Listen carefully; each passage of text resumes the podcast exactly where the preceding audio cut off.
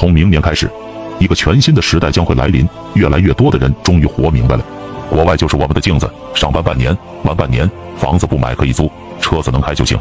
我们人来世界上几十年，绝对不是来天天工作加班的，不是来还房贷的，也不是来遭罪的。我们是来享受的，是来体验人生的。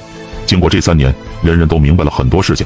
第一，你有再多的钱都买不来一个好身体，身体废了，一切都是零。从放开以来，阳了去世的应该有不少，阳了以后拼的就是体质和病毒，不是你死就是我亡。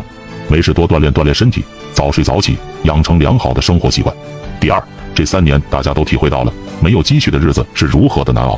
今后绝大多数人都会努力攒钱，不会再做月光族，不会花钱如流水，非必要的不会乱花一分钱，提前消费的时代将会结束。第三，风靡一时的同学会、老乡聚会，各种各样的聚会将会消失。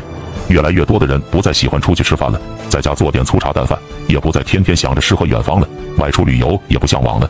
极简的生活将成为主流，出门少了，汽车也就不那么重要了。越来越多的人将会对私家车失去兴趣，已经有车的大多也不会再换了，因为实在没有那个必要。最后就是房子赚钱的时代彻底结束了。花光积蓄，背上几十年的房贷去买房，这是市场最愚蠢的事情。人们都想开了，绝不把余生绑在一套房子上了。